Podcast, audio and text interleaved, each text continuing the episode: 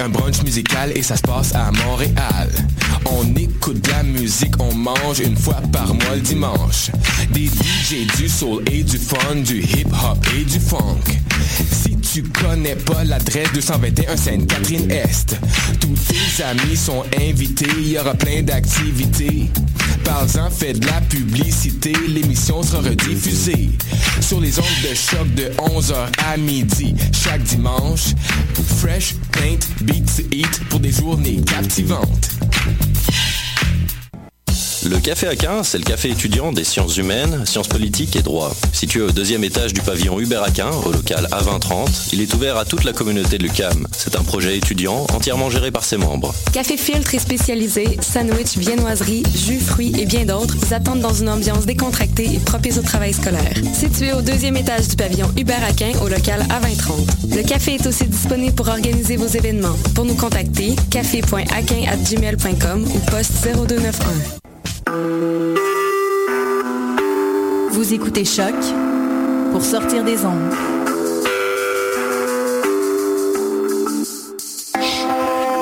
Podcast, musique, découverte. Sur choc.ca. Qui était le premier sur Terre? C'était l'œuf ou la poule? Moi, je pense que c'est l'œuf. Moi, non, moi, non, la poule. Parce que la poule, elle prend des Mais œufs. pourquoi c'est la nuit Elle est bien née quelque part. Alors c'est quoi? C'est l'œuf ou la poule? L'œuf ou la poule Bonsoir à toutes et bonsoir à tous. Vous écoutez L'œuf ou la poule, l'émission de science sur choc.ca, la radio web de l'UCAM. Alors à l'émission ce soir, comme à l'animation, je voulais dire ce soir, comme toujours, vous avez le passionné Damien Grapton. Salut Damien. Bonsoir Karine. Et moi-même, donc Karine Mona. Vous retrouverez également vos chroniqueuses préférées. Alors Élise Caron-Baudouin, salut. Salut. Et ensuite Nadia Lafrenière et Stéphanie Chang. Salut les filles. Bonsoir. Alors ce soir dans l'œuf ou la poule, on reçoit avec nous dans les studios de choc Raphaël Corbeil. Raphaël, bonsoir. Bonsoir. Merci d'avoir accepté notre invitation. Donc je vais faire une présentation courte, mais on y reviendra euh, au moment de l'entrevue. Donc tu es étudiante chercheur en sociologie, pour être exact en sociologie du racisme. Euh, donc on va revenir sur cette sociologie du racisme ce soir, savoir quels sont les facteurs qui peuvent exclure une population. Euh, donc c'est ça, on y reviendra. Et tu es aussi, tu as aussi une formation en journalisme. C'est d'ailleurs grâce à ça qu'on t'a découverte, je pense, grâce à la revue euh, Dire, la revue des cycles supérieurs de l'UDEM, où tu as écrit un article au sujet des Roms, une population euh, sur laquelle on reviendra euh, en France. Donc au sommaire de cette émission, nous retrouvons la chronique toxicologie environnement d'Élise. Alors ce soir Élise, tu nous parles de l'eau contaminée dans la ville de Flint au Michigan. Je te laisserai nous dire ce qu'il en est.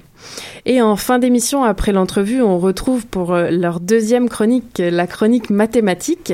Donc on a une réponse à l'énigme à donner et une nouvelle énigme à donner. Et vous allez nous parler de, que je dise pas de bêtises, de crypt- Cryptographie. Voilà, merci.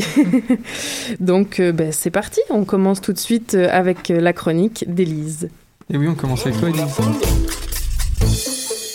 Et tu nous parles de contamination au plomb dans les eaux de la ville de Flint au Michigan. Oui, donc euh, ce soir, je vous parle de plomb dans l'eau potable de toute une ville. Donc, euh, comme vous l'avez- mentionné, Flint, qui compte environ 100 000 habitants. Donc, c'est une ville euh, qui est assez pauvre, qui est située au nord des États-Unis. La majorité de la population de Flint est afro-américaine, puis il y a 41 des gens de cette ville qui vivent sous le seuil de la pauvreté. Donc, c'est une, ville qui est située près de Détroit et son, son économie reposait donc en grande partie sur l'industrie automobile.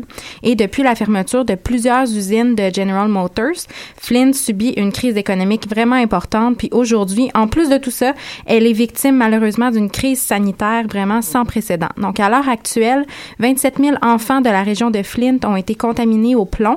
Il y a 10 personnes qui sont décédées des suites de la légionellose. Donc c'est une maladie respiratoire qui pourrait avoir un lien avec l'état désastreux des canalisations de la ville. Oui, alors et c'est fou ce qui se passe là-bas, ça dure Mm. depuis 2014, c'est une situation catastrophique.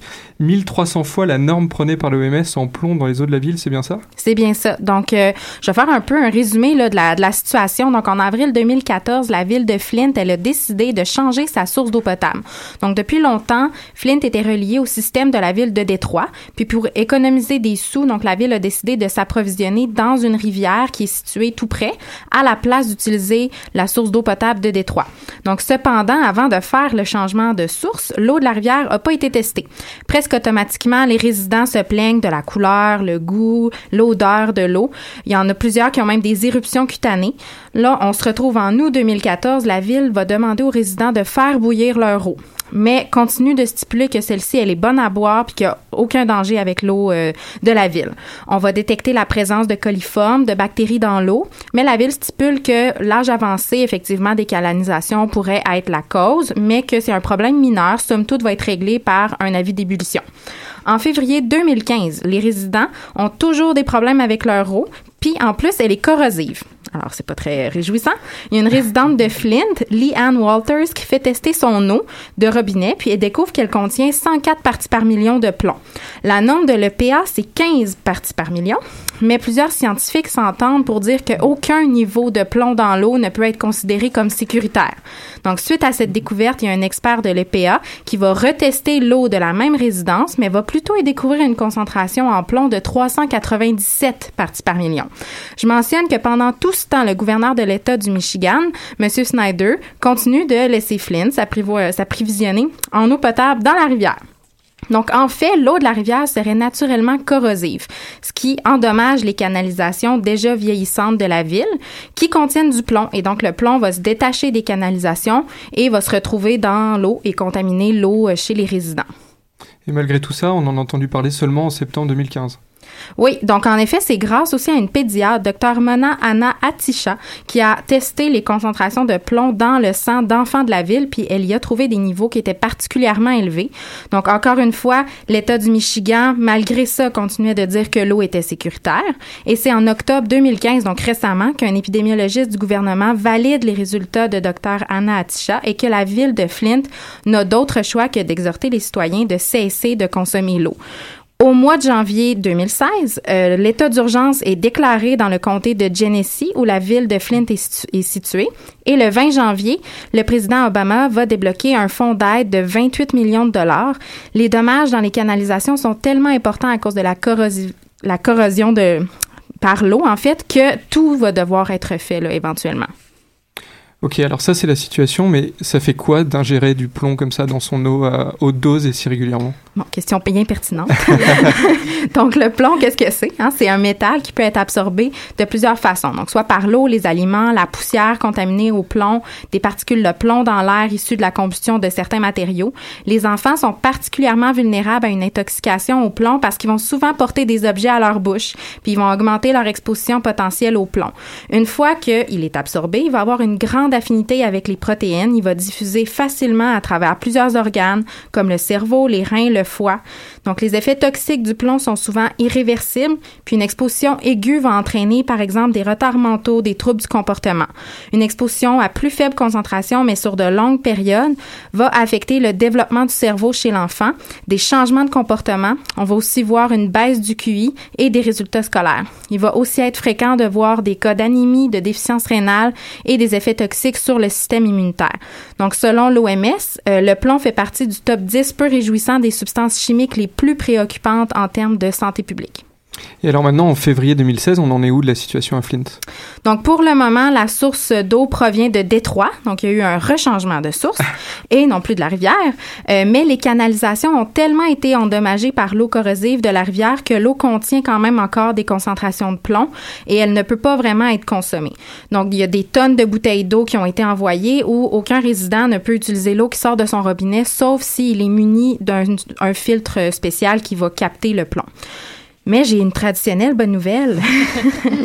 Donc, c'est que la semaine dernière, il y a une poursuite qui a été déposée par des groupes environnementaux et de défense des droits civiques pour forcer la ville et l'État à remplacer toutes les canalisations.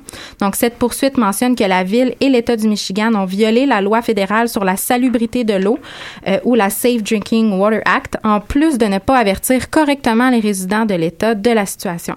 Donc, tout ce qu'on peut espérer pour l'instant, c'est que les dirigeants vont prendre leurs responsabilités dans la crise sanitaire à Flint. Merci Elise pour De ta rien. bonne nouvelle et pour cette chronique.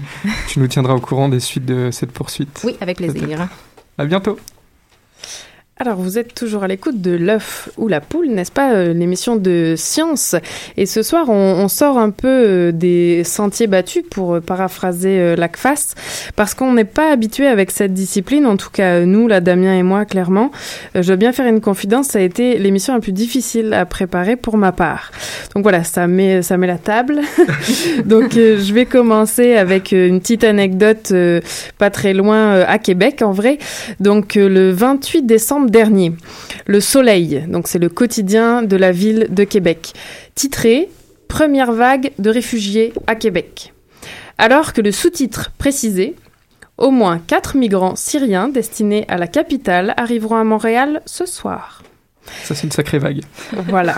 Donc, euh, je n'en dis pas plus, mais l'idée, c'est de savoir si ce vocabulaire d'envahissement avec euh, le mot euh, vague, est-ce que c'est une expression d'une forme de racisme ou d'une peur de l'autre? Là, je mets des guillemets. Donc, c'est la question que nous allons poser à notre invité de ce soir. Donc, avant ça, je vais un peu mieux vous la présenter. Donc, Raphaël Corbeil, comme j'ai dit en introduction, vous êtes étudiante-chercheur en sociologie du racisme, actuellement à la maîtrise à l'Université de Montréal. Et euh, vous vous spécialisez sur l'étude de l'islamophobie au Québec, si je dis pas de bêtises. Mhm. Euh, mais vous êtes aussi, vous avez une formation en journalisme, en relations internationales, et grâce à cette formation, vous avez pu faire réaliser une, de longues recherches, de longs reportages sur la population des Roms en France, et plus récemment euh, sur les réfugiés. Vous publiez dans la Gazette des femmes, sur la plateforme Ricochet ou encore Jacobin, et donc nous, on vous a découvert dans le dire, comme je l'ai déjà dit, la revue des cycles supérieurs de l'UDEM. Votre titre, c'était les facteurs d'exclusion, d'expulsion, j'ai mis au final les deux, mais les facteurs d'expulsion de la population des Roms en France. Donc ce soir, vous nous emmenez dans votre univers d'expérience de terrain pour étudier le racisme. Donc je l'ai déjà dit, c'est pas un champ d'études dont on parle souvent. Euh, donc le but ce soir, c'est vraiment de montrer que ce sont des études scientifiques et non une opinion. Je pense si on arrive au moins à répondre à ça, on aura joué notre rôle d'émission de, radio ce soir. Alors peut-être la première question tout simplement, c'est euh, qu'est-ce que la sociologie du racisme? Bon, la sociologie du racisme ou des relations interethniques, c'est un champ assez large et euh, il y a beaucoup de débats théoriques sur chaque euh, chaque non-race, racisme, ethnie, ethnisme. Donc, il y a beaucoup de débats théoriques, mais juste pour peut-être faire un portrait d'ensemble de, de, de- des bases théoriques de, de ce domaine-là. Euh, quand on étudie le racisme, on étudie bon ses modalités concrètes, les discours, les écrits, mais aussi euh, les formes dans lesquelles le racisme s'ex- s'exprime en pratique. Ça peut être euh, des formes d'exploitation, de discrimination, d'exclusion, de ségrégation, ou des formes beaucoup plus subtiles euh, euh, de racisme, de racisme ordinaire quotidien. Euh, donc le- la naissance du racisme, ça remonte à loin quand même. Euh, euh, à la base, c'était plutôt un racisme scientifique. Euh, on- Anna Arendt, elle, elle, elle dit que ça commence plutôt à la fin du 18e siècle et où, avec la, la- la montée des, des nationalismes. Euh, le racisme scientifique, à la base, il y a une idéologie dans laquelle euh, on affirme la supériorité d'une race sur une autre. Donc, on classifie, la science a vraiment classifié un système de race où est-ce qu'on peut, euh, euh, c'est tout un système de, de, de domination où est-ce qu'on va dire, ben, il y a des races inférieures aux autres et il y a tout un, un arsenal scientifique qui va venir prouver ça. Donc, on s'entend qu'on est dans le système colonial aussi. Euh, donc euh, tout ce ben, le racisme scientifique euh, ça a été ça, a été longuement euh, débattu. Finalement aujourd'hui ça a plus vraiment lieu d'être. Donc euh, c'est complètement discrédité. L'idée de la race biologique euh, elle n'existe plus. Donc c'est surtout à, à la fin euh, bon on va dire que ça culmine avec le projet de, du nazisme. Et depuis on ne parle plus vraiment de race en termes biologiques mais c'est pas parce que la race a disparu dans la biologie que le racisme a disparu pour autant. Euh, Maintenant, si j'ai bien suivi, c'est plutôt le nous fa- face aux autres. Ouais. Et donc le nous, ça, ça va représenter n'importe En fait, quel, euh, aujourd'hui, on parle plus vraiment en termes biologiques, on va parler en termes de culture. Uh-huh. Donc, ce qui va amener les chercheurs dans les années 80 à dire il y a un nouveau racisme. Donc, on est, on a passé de l'infériorité biologique à la différence culturelle euh, dans le, dans les discours euh, racistes. Euh, donc, ça va plus se, se, se baser sur la, la différence en termes de culture, de langue, de religion, de tradition. Mais tout ça, c'est il y a aussi derrière ça un sentiment, encore une fois, de, menace sur l'identité du groupe dominant, menace à l'homogénéité nationale face à l'immigration, par exemple. Euh, donc, dans le racisme culturel, il y a l'idée de l'irréductibilité ou d'incompatibilité de, certaines spécificités culturelles, nationales, religieuses ou ethniques. Donc, on parle de cultures qui sont fondamentalement différentes et en confrontation avec la culture du, pays d'accueil du groupe dominant. Donc, c'est euh, moi, j'utilise beaucoup le, euh, la sociologie de Véronique Derrida, Poiret et Vourque, qui parle d'ethnicisation ou de racisation. Il faut vraiment, euh, comment dire, mettre l'emphase sur le processus de comment on crée l'ethnie, comment on crée l'autre, comment on l'altérise. Euh, L'ethnicisation, donc, selon eux, c'est un processus de construction des frontières qui va sélectionner euh, ou falsifier ou inventer carrément des traits culturels pour les inclure dans une organisation sociale plus ou moins inégalitaire et hiérarchique. Donc, dans cette, il y a un groupe dominant qui va assigner un autre groupe qui est qui va être signifié dans certains et, et qui va être réduit finalement à certains traits qu'on aura choisis. Euh, et dans ce bon, euh, il parle d'ethnicisation et de racisation. Finalement, on tombe un peu dans le registre biologique parce que finalement, la culture elle devient tellement euh, déterminante dans l'identité, dans le, de la personne ou du groupe qu'on est presque en train de, de biologiser ou de naturaliser la culture. Donc, c'est presque, c'est comme si la culture était presque inscrite dans les gènes Ouais, c'est ça. du groupe. C'est dire, pour, euh, pour reprendre euh, l'exemple des Roms, même si on ne va pas aller en, en profondeur sur cet exemple-là, mais par rapport au, au nombre, par exemple, dans votre article, et, euh, et je l'ai lu à, à plusieurs endroits depuis, il serait environ 20 000 Roms en France sur 65 millions d'habitants.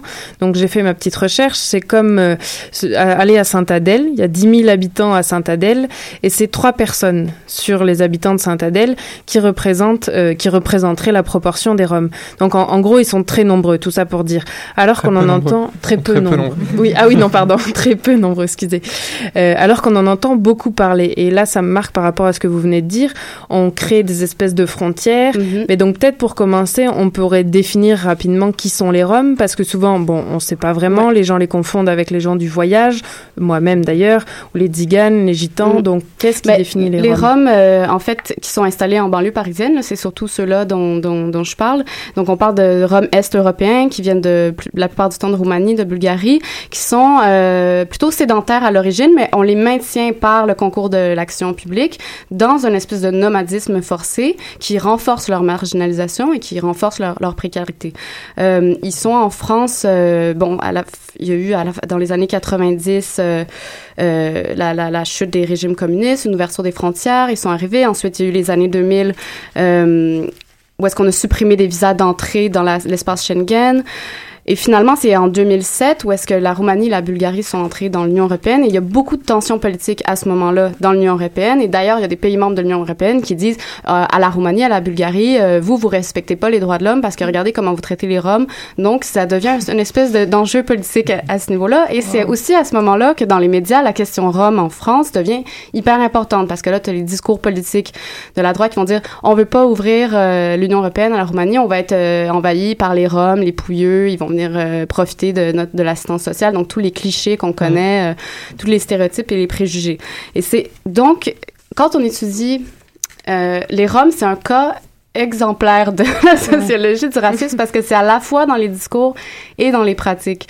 Donc, on a tout un ensemble de discours qui va venir euh, voire raciser les Roms. Quand on parle, bon, l'exemple du fameux euh, discours de Manuel Valls en 2013 qui dit que les Roms ont, une culture fondamentalement euh, à l'encontre de la nôtre et donc ils ont vocation à retourner chez eux on est dans un discours racisant parce qu'on on, les exclut. On est en train de dire que finalement, leur c'est comme si leur culture, ce que je disais, elle est finalement presque génétique et, et on a.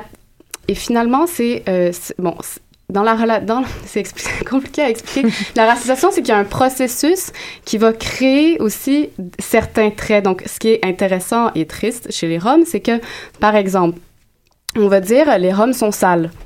Là, on, mais on est presque, là, on est presque dans le biologique. Les, les Mhm. Roms puent. Ouais.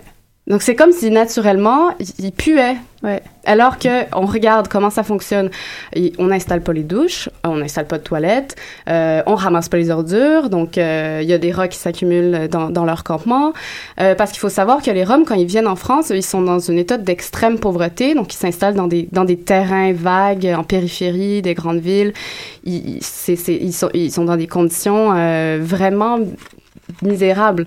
Et euh, bon, à chaque fois que des fois il y a des associations qui arrivent, qui vont installer l'eau, qui essayent de bricoler avec des moyens du bord pour leur donner une certaine euh, des conditions de vie minimales, mais ce qui se passe, c'est qu'on on les expulse à chaque fois. Donc, euh, quand on regarde les, les statistiques des, des, expulsions des Roms, il y en a qui se font expulser même plusieurs fois par année. Donc, à chaque fois, ils doivent recommencer à zéro. Ils ont presque rien de toute façon, mais quand on a presque rien, Oui, puis on leur ça. enlève tout, mais finalement, ils doivent juste recommencer, puis euh, se réinstaller un, un camp euh, quelques kilomètres plus loin, puis il y en a finalement qui se ramassent euh, ben, dans les grandes villes, carrément dans la rue.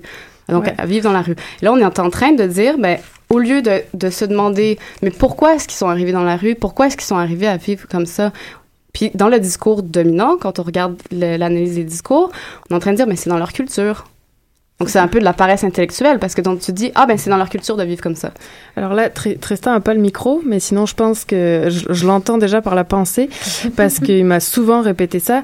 Euh, c'est ça, c'est exactement ce que vous venez de dire. C'est-à-dire qu'on on fait, comment dire, la personne devient ce qu'on dit d'elle qu'elle est. Je sais pas si c'est bien clair, Ouais. mais c'est exactement l'exemple que vous avez pris avant qu'on aille plus loin sur les droits fondamentaux euh, dans les camps. Mais c'est-à-dire, si on dit que la personne est sale, c'est pas qu'elle va le devenir, c'est qu'elle est dans des conditions qui fait en sorte qu'elle soit Ouais. sale. Et donc après, on fait l'amalgame. Je pense qu'on peut parler d'amalgame. Et donc c'est ouais, enfin voilà. juste Alors ça, que- alors, ça c'est le, c'est le discours qui est relayé dans la société par Il y a les- plein de les- gens qui y croient, Voilà, il y a beaucoup de gens qui y croient, mais c'est le discours qui a été relayé par les politiques, ensuite par les médias, et il s'installe dans la société. Et donc, si on, si on revient d'un point de vue sociologique, comment est-ce qu'on fait, pour, quels sont les protocoles qui existent scientifiquement pour étudier cette montée et ce changement de, ce changement de vision d'une population? Vous avez dit euh, ethnicité, comment est-ce qu'on comment est-ce qu'on crée justement cette racisation, cette ethnicité? Ben, Et a- comment on l'étudie après, comment on la voit Mais arriver? dans les discours, après, en sociologie, par exemple, on va faire euh, une, une analyse médiatique. On va prendre euh, sur telle période, par exemple, les élections municipales. Ça, c'est euh, un bon exemple, un politique, où on parle beaucoup, beaucoup, beaucoup des Roms. Alors, on va essayer d'analyser comment est-ce qu'on parle de la... Comment est-ce qu'on parle des Roms, tout simplement, dans les médias? Donc, c'est quoi les représentations dominantes et qu'est-ce qu'on répète souvent au sujet des Roms? Donc, on les associe souvent à, des problèmes. Donc, les, Oui, les gens ouais. associent les Roms, c'est problématique. Euh, on parle de leurs campements sauvages, des campements sales, qui vivent dans la... euh, qui- les enfants vont pas à l'école, mais en même temps, ils, ils ont pas vraiment les moyens d'aller à l'école parce que des ouais. fois... de- déjà, ils sont dans une situation précaire, donc ils ont peur que- des fois que l'inscription à l'école leur attire des ennuis. Donc, il y a tellement, tellement de... En tout cas, il y aurait des, des volumes à dire là-dessus, je pourrais comme m'éterniser, mais... On peut voir le discours changer dans les médias sur, par exemple, les 15 dernières années, et ça permet de... Ouais, et ça arrive souvent à des moments politiques euh, importants, comme Mm. l'ouverture euh, de, de la, la Roumanie la Bulgarie dans l'Union européenne. Et là, dans, dans mon article, je citais un, un- plus un historien, lui, qui regardait plus les stéréotypes anciens des Roms. Mm. Donc, euh, plus le niveau folklorique, les gitans, ah, ils ont la musique dans le sang, nanana, bon. Mais on est quand même changé, euh, on n'est plus vraiment dans ce, dans ce, dans ce répertoire-là, si on peut dire, ou dans ce champ lexical. On est, les, mots qu'on emploie aujourd'hui, c'est plus vraiment cette espèce de folklore-là, mais c'est vraiment, c'est, on a changé, le discours sur les Roms. C'est, pas nécessairement ils des stéréotypes positifs, c'est quand même une forme d'altérisation. Donc, on réduit les gens à, un trait culinaire ou à une musique. On est quand même en train de réduire une personne à certains traits qu'on sélectionne. Mais là, aujourd'hui, il y a eu un, passage, finalement, d'un discours à un autre qui est encore plus, euh, ben, qui est encore plus euh, excluant, qui est encore plus violent, finalement. Ben, c'est. Euh, donc là, comme on disait, les Roms sont peu nombreux et pourtant, ce qu'il faut bien imaginer, c'est qu'ils sont omniprésents euh, dans les médias. Euh, parce que là, donc, j'ai parlé de 1 sur 10 000, mais euh, donc en gros, en pourcentage, ça fait 0,02%. Et donc, ils sont considérés comme une sous-classe d'Européens. Ils n'ont pas les mêmes droits. Là, j'y reviens tout de suite parce que vous l'avez évoqué tantôt. Euh, par exemple, les réfugiés qui sont à Calais, la jungle de Calais qu'on appelle, donc là, c'est d'autres populations. Depuis peu, l'Europe a exigé de la France qu'au minimum, ils aient de l'eau et qu'on ramasse leurs heures d'ours, parce qu'il y a 7000 personnes à ces endroits-là. Pour ce qui est des Roms, comme vous venez- de le dire, c'est des petits camps improvisés en banlieue des villes souvent, Mhm. et donc ils ont même pas le droit à ce qu'on ramasse leurs heures d'ours, à l'eau, et ils sont souvent, euh, Ouais. vous l'avez dit, euh, expulsés. expulsés, donc. euh, donc, oui. quels sont les facteurs qui, bah là, on l'a déjà un peu dit, mais qui excluent cette population plus qu'une autre? Pourquoi les réfugiés ont eu gain de cause, admettons? Mais je suis vraiment pas sûre que les réfugiés vont nécessairement avoir plus d'eau ou plus accès à plus de services. Là. Je suis... Oh, disons qu'ils ont les ordures. entre- Euh, admettons si on, euh, non non, ils auront pas plus, ça c'est certain. Ouais. Mais en, en minimum, enfin c'est certain, je suis pas personne pour savoir, mais euh, mais en droit minimum, c'est ça, d'exiger le ramassage des ordures ou quoi. Pourquoi les Roms on s'acharne à ne pas leur octroyer ce minimum là Je sais pas du tout, vraiment. je j'ai pas la réponse. Euh, euh, Il y a le sociologue Éric Fassin qui est assez intéressant là-dessus. Il a écrit un essai euh, politique, euh, Rome politique municipale de la race. Donc lui aussi est dans, dans le, donc il utilise beaucoup euh, les théories euh, du racisme. Mais pourquoi les Roms plus que, je pense pas que Enfin, je sais pas. Je- J'aime pas trop. C'est c'est difficile de faire des comparaisons parce que les, les réfugiés, les sans-papiers sont dans des, dans des conditions vraiment terribles aussi en France. Euh, euh, C'était plus parce que vous disiez il y a une hiérarchisation des races. Est-ce que là encore, malgré tout, alors qu'on est sorti de cette euh, classification biologique, est-ce qu'on est encore à cause des préjugés dans ce type de, mais on de exclut classification euh, on exclut beaucoup de, de groupes et, et de groupes qui deviennent encore plus marginalisés de, par cette exclusion. Mais, mais pour revenir à ce que Eric Fassin dit, quand il parle de politique municipale de la race, il dit la manière dont on parle des Roms ou qu'on utilise la, qu'on les racialise finalement, euh, la race, c'est qu'est-ce qui permet de traiter un groupe de façon inhumaine sans pour autant se sentir inhumain.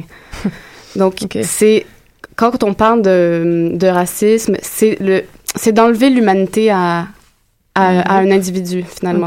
Et je- là, c'est c'est intéressant l'exemple de la vague des réfugiés parce que euh, on est en train de parler souvent de vagues, de tsunamis. Tu sais, on est un peu dans le- l'ordre du, du- du désordre, du, dé- du désastre naturel. naturelle, Ou ouais. euh, Sarkozy Ouais. qui fait une blague sur les dégâts d'eau. Donc, on est, on est encore une fois en train de les déshumaniser finalement. Alors que là, l'article, euh, dans le Soleil, il y en a juste quatre. Ça aurait été pas si compliqué de savoir c'est qui ces quatre personnes, ces quatre individus qui ont chacun une histoire, chacun une trajectoire différente. S'il faut, c'était une famille, mais ils ont pas osé, ils ont quand même En mis plus, quatre. donc euh, c'est vraiment pas si compliqué à savoir c'est qui ces quatre personnes. Pourquoi est-ce qu'on peut pas leur redonner leur humanité quand on parle d'eux dans les représentations?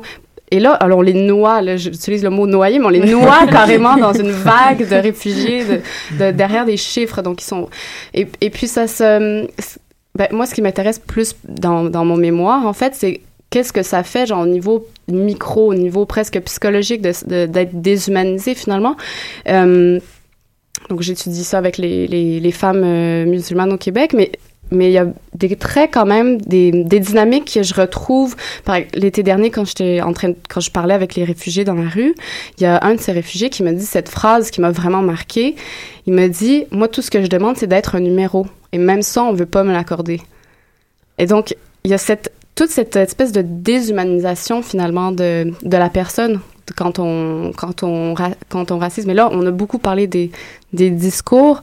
Euh, Ça, c'est un angle typique de, de, de la sociologie, c'est d'étudier les discours. Les discours. Après les, les politiques aussi. Les politiques, c'est ça. Mais là, ce serait plus le racisme institutionnel. Mhm. Donc, comment est-ce que le système reproduit des discriminations? Donc là, on va aller plus étudier dans les lois, dans l'accès.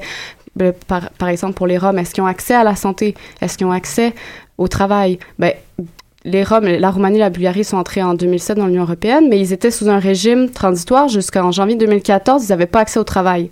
Après, on s'étonne pourquoi ils, ils vont mendier, pourquoi. Mais ils n'avaient Oui, pas. c'est-à-dire qu'en Europe, normalement, on peut aller travailler Voilà. librement dans n'importe quel Ouais. pays, même si. Et donc, on va étudier les, les lois, toutes les. Est-ce que qui a accès aux droits sociaux, qui a accès à- au système de santé, qui a accès à l'éducation. Et, et si, et si tu n'as pas accès au système d'éducation, pourquoi? C'est quoi les facteurs qui vont faire que tu ne vas pas avoir accès à l'éducation? Et si tu ne trouves pas de travail, mais c'est quoi les facteurs? Parce que là, en plus, légalement, tu n'as pas le droit. On n'est même plus dans des euh, discriminations indirectes, de dire, bon, ils n'ont pas les, le, le capital euh, social euh, ou euh, édu- l'éducation, ils n'ont pas les diplômes, ils n'ont pas la. Non, ils- en plus, ils n'ont ils ont pas le droit. Ils ont tout simplement pas le Ils droit. ont tout simplement pas le droit. Donc, donc voilà. Mais c'était. C'est pour ça que les Roms, j'ai trouvé ça euh, un exemple flagrant de, de- de- bonne démonstration finalement du pour pour un travail en sociologie du racisme parce qu'on a à la fois les discours et à la fois un racisme institutionnel de discrimination et tout un système qui fait que les inégalités se répercutent et c'est juste un cercle vicieux et on se demande vraiment que- comment on va en sortir. Oui, j'allais dire lequel justifie lequel. Est-ce que c'est les discours qui justifient les lois voilà. ou les lois qui... Et là, les ça deux se nourrissent finalement. C'est ça. Et là, ça m'emmène à, à ma dernière question parce que malheureusement, il faut déjà conclure. D'après vous, c'est un peu plus léger, mais disons que c'est en lien avec ce qu'on vient de dire. L'œuf ou la poule? Mais c'est c'est c'est attends, ce serait quoi l'œuf et ce serait quoi la poule? Ben, c'est ça, c'est ça. À vous de voir. Est-ce que c'est les lois, les discours, les préjugés, lesquels sont là euh, pour euh, pour alimenter lesquels? Ben, Qu'est-ce qui vient en premier Enfin, tout, Les préjugés il, s'alimente parce que finalement, puisqu'on, puisque dans les lois, on, on- pendant longtemps, ils n'avaient pas accès au travail, eh ben, ils, ils mendient finalement. Alors on dit bon ben regarde, les Roms c'est des mendiants. Mm. Donc dans les discours, on- dans le- dans le- dans l'imaginaire, on va dire ben c'est des. Donc les, les deux, on voit que et donc par ces par l'œuf ou par la poule, je ne sais pas comment le prendre, mais ça va encore plus accentuer les stéréotypes. Et donc, le, f- par exemple, le fait qu'on n'installe pas l'eau, qu'on n'installe pas, on va dire, ben, ils, ils, ils prennent pas leur douche, ils sont sales. Donc, ça aussi, ça Ouais. accentue les stéréotypes et c'est vraiment un cercle vicieux. Ok. Voilà. Et en faisant, pardon, je, je Non, non, déroge un peu la loi, c'était notre, notre dernière question, mais en faisant ces travaux-là, est-ce que ça a quand même des impacts, des influences sur les décisions politiques? Vous voyez des sociologues qui arrivent à influencer les... Je sais vraiment pas. euh, je sais pas. Moi, je suis un Ouais, peu. euh, c'est- C'est le but en bout de ligne de, de documenter ça de façon scientifique pour qu'il y ait des changements. Après, c'est pas nécessairement notre rôle en sociologie. On n'est pas nécessairement dans le domaine de la politique, mais. euh, Ok. Mais c'est ça, je, je sais pas. Est-ce qu'on a vraiment, j'espère qu'on a de l'influence, je sais pas. Il y a tellement un courant dominant qui va à l'encontre de ce Ouais. que j'étudie que des fois je suis un peu pessimiste, mais Bon. Oui, ça a été qualifié, voilà, pour, bon, pour finir rapidement, oui, finit, ça a été qualifié en France, la sociologie, de, de, de, Ah de oui. non-science qui était une excuse, des excuses. Oh, mais ça, c'est tout un la- discours La politique de aussi. l'excuse, voilà, Il y chercher a le toutes terme sortes de discours qui vont discré- disqualifier, discréditer ce qu'on fait. Euh, c'est c'est la même chose, par exemple, quand on veut juste aller aider des, des réfugiés, par exemple, mais on va dire que c'est des militants. Donc, le fait d'aller porter euh, des fruits, des légumes, ou ouais. juste aller donner un coup de main, voir comme de l'aide humanitaire, ben, ah, c'est des militants. Donc, il y a tout un système de discours qui va justifier des pratiques et qui fait que le système se répercute. On se reparlera peut-être plus tard, euh, dans, dans quelques semaines ou quelques mois, si euh, le même phénomène arrive euh, au Québec avec les réfugiés syriens. Alors, sans transition, on continue en musique avant notre dernière chronique de l'émission. Giɗo gilli men giɗam gilli men gilli men gilli men gilli men koto allah ummi koto allah tiiji koto allah ɓaari gilli men sabu allah mawni sabu allah yoni sabu allah yaari seyilam koto waɗam ni bandam koto waɗam ni la koto waɗam ni tekki mi ñamata mi yarata allah mi jaade ko mbino mami ko mbino mami giɗo ko banno mami ma allah giɗam bolle ko mbino mami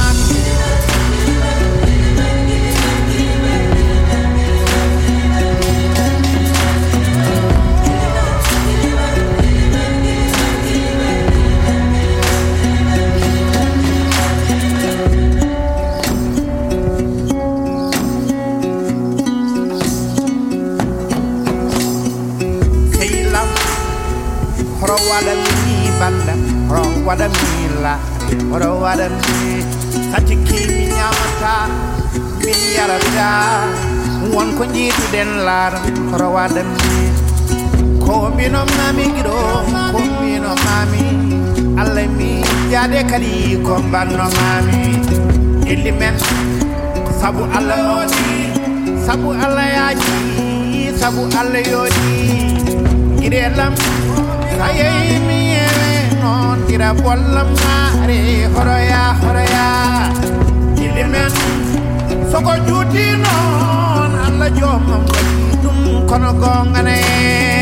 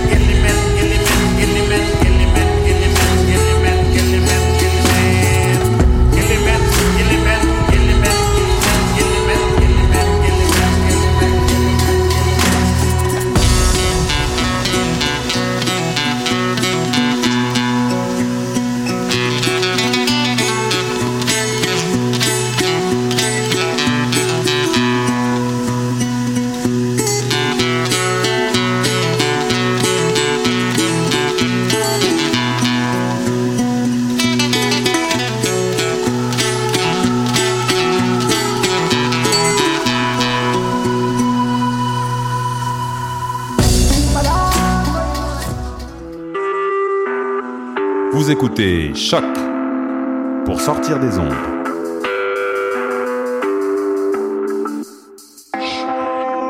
Podcast, musique, découverte. Sur choc.ca.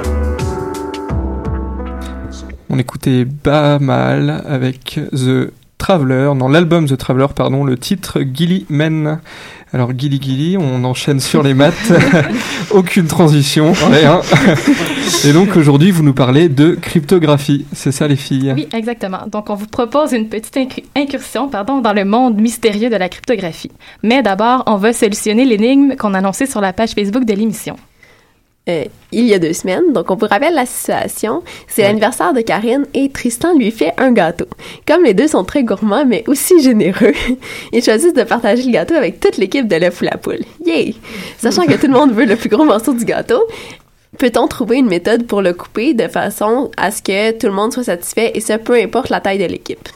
Donc, comme on est 10 en ce moment en studio, ben, on va vous donner la solution pour 10 personnes, mais sachez qu'elle fonctionne pour euh, n'importe quel nombre. Donc, on va euh, procéder en numérotant les personnes de 1 à 10, comme ça on va pas euh, dans les noms des gens. Euh, la première personne, ce qu'elle va faire, elle va couper euh, le gâteau, donc une part qu'elle estime être le dixième, et la deuxième personne va faire un choix. Donc, si elle croit que la part qui a été coupée par 1 est trop grande, ben, elle va, elle, la couper pour la ramener à ce qu'elle pense, elle, être le dixième. Sinon, si elle croit que la part est raisonnable, elle va laisser la part à 1. Sinon, si deux décident de retrancher une partie, on recommence avec le même principe. Donc, 3 va maintenant décider s'il donne la pointe à 2 ou s'il en retranche encore une partie. On va continuer comme ça jusqu'à ce que une des personnes décide de pas retrancher une pointe et à ce moment-là, c'est la dernière personne qui a coupé une part qui se retrouve avec le morceau.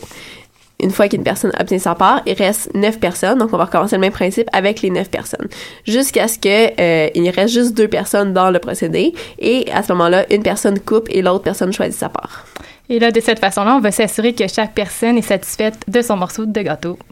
Super. Donc maintenant qu'on a réglé les chicanes de part de gâteau. Je vais dire, on peut être gourmand, mais pas affamé, là. Faut pas être Non, c'est ça. oui, donc on peut maintenant entrer dans le vif du sujet d'aujourd'hui, soit la cryptographie. On va commencer par écouter un extrait du film Le jeu de l'imitation. C'est le meilleur outil de cryptographie de l'histoire. Les Allemands s'en servent pour coder toutes leurs communications importantes. Tout le monde pense que cette machine est indéchiffrable. Cette machine nous permettra de déchiffrer tous les messages et de remporter la victoire. Je ne suis que mathématicien. Vous avez plus de secrets que le meilleur des espions. Donc, la cryptographie, qu'est-ce que c'est? Euh, c'est la pratique et l'étude de techniques qui vont servir à rendre sécuritaire une communication en deux- entre deux personnes. Quand on parle de code secret, on utilise généralement le même code pour encoder et pour décoder. Donc, si je veux passer un papier à Stéphanie sans que Damien, par exemple, puisse lire par-dessus son épaule, je vais utiliser un code secret qui pourrait, par exemple, être de décaler chaque lettre de 3 dans l'alphabet. Donc, je vais d'abord appliquer le code, c'est l'étape du chiffrement. Le message est maintenant rendu illisible et je peux passer à Stéphanie. Une fois qu'elle va le recevoir, elle va revenir au message original en décalant de 3 chaque lettre dans l'alphabet, mais cette fois-ci dans l'autre sens. C'est ce qu'on va appeler le décodage. On dirait que c'est un système de, crypto- de cryptographie qui est symétrique parce que le code secret, qu'on appelle la clé, c'est le même pour encoder et pour décoder. Par contre, si une de nous s'échappe et révèle le code à Damien, il va pouvoir lire tous nos messages. Donc, pour pallier à ce problème, il existe des systèmes de cryptographie asymétrique. Donc, aujourd'hui, on va vous donner un exemple concret, c'est le chiffrement RSA, qui porte son nom de ces trois inventeurs. Donc, on suppose qu'on a deux personnes, cette fois-ci, ce sera Alice et Bob, et qui veulent s'échanger des informations confidentielles. Des nouveaux membres dans l'équipe. Oui, exactement. Donc, Alice et Bob vont pas posséder la même information. Donc, si Alice écrit un message à Bob, elle pourra pas le relire après l'avoir chiffré parce qu'elle, elle a seulement la clé, donc le code pour chiffrer et non pour le décoder. Et toutes les opérations sont effectuées, euh, autant pour chiffrer que pour décoder, sont effectuées à partir des nombres premiers. Donc, c'est quoi les nombres premiers? C'est, on l'a souvent déjà appris à l'école, c'est des nombres entiers qui sont divisibles par exactement deux nombres, soit un et eux-mêmes. On apprend aussi à l'école qu'on peut décomposer n'importe quel nombre de façon unique en une multiplication de nombres premiers. Cette décomposition est facile à effectuer pour des petits nombres, mais devient rapidement très longue et ardue. En revanche, multiplier des nombres premiers n'est pas plus difficile que multiplier n'importe quel nombre, et c'est donc assez rapide. Donc, le chiffrement par RSA va se faire justement en multipliant deux très grands nombres premiers qui contiennent, par exemple, 300 chiffres chacun. Et on va les appeler P et Q. Donc, le résultat du produit, ça va donner un nombre encore plus grand qui, lui, on, on va l'appeler N. Donc, comme Nadia l'a dit, la multiplication se fait assez rapidement. Sauf que N, étant donné que c'est un très, très grand chiffre et que ces, ces facteurs pardon, sont très grands, mais ça va être un nombre incroyablement long à décomposer. Donc, une personne pourra pas décoder le message, sauf si elle connaît explicitement la valeur de P et Q. Donc, ce qu'on va faire, c'est qu'on va vouloir garder P et Q secret. C'est pour ça qu'on dit que la paire PQ, c'est la clé privée. Et à l'opposé, N, on peut le crier sur tous les toits, ça ne dérange pas, parce qu'on va jamais pouvoir retrouver P et Q à partir de N. Donc, N, c'est la clé publique. Quand deux personnes veulent s'échanger une information secrète, elles échangent d'abord leur clé publique, c'est-à-dire N. Quand Alice va envoyer une communication à Bob, elle va commencer par chiffrer son message. Pour le faire, elle va utiliser la clé publique de Bob, son N. Pour le décoder, Bob va avoir besoin des deux nombres premiers P et Q qu'il a choisi et que lui seul connaît. Il est donc le seul qui va pouvoir décoder et lire le message d'Alice. La beauté de cette chose-là, c'est que tout ça, ça se fait sur nos ordinateurs plusieurs fois par jour sans qu'on s'en rende compte. Par exemple, à chaque fois qu'on utilise un mot de passe ou qu'on fait un achat en ligne. Donc, avec toutes ces applications-là de la cryptographie, par exemple dans les agences de renseignement, les armées, le commerce électronique, ben on se doute que c'est un secteur de recherche qui est très compétitif. Donc, briser un algorithme de cryptographie, ça nous permet d'obtenir des grands secrets, comme on a pu l'entendre, par exemple, dans euh, l'extrait du jeu de l'imitation. Donc, la recherche de nouveaux procédés sécuritaires, puis des techniques pour briser leur sécurité est vraiment actuelle. Puis en plus, les avancées dans les développements d'algorithmes pour factoriser des nombres entiers et dans la rapidité des calculs ben, imposent à la cryptographie de toujours devoir s'adapter à cette nouvelle rapidité-là d'exécution.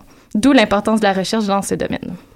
Et on est finalement rendu au moment clé de la semaine. C'est l'énigme. Donc voici euh, celle qu'on vous donne pour résoudre d'ici deux semaines. Euh, elle s'énonce comme suit. Une femme marche en Antarctique à partir du pôle sud. Elle marche un kilomètre vers le nord, puis un kilomètre vers l'est, et finalement un kilomètre vers le sud. À quelle distance de son point de départ se trouve-t-elle?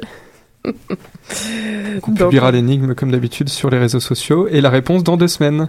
Merci, Merci, Stéphanie merci. et Nadia.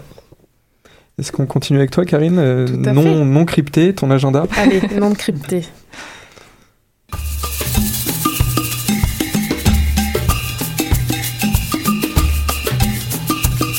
Alors, pour ce soir, j'ai sélectionné trois événements et le premier, c'est l'ouverture du concours de la bourse Fernand Seguin 2016. Donc ça y est, les candidatures sont ouvertes, c'est la porte d'entrée vers le journalisme scientifique au Québec. Cette bourse existe depuis 1981.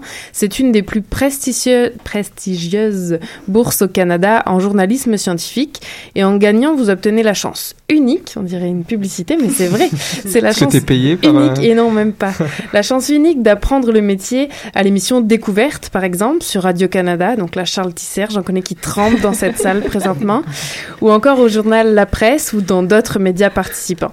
C'est l'Association des communicateurs scientifiques du Québec et Radio-Canada qui s'associent pour présenter l'édition 2016 de la bourse Fernand Seguin.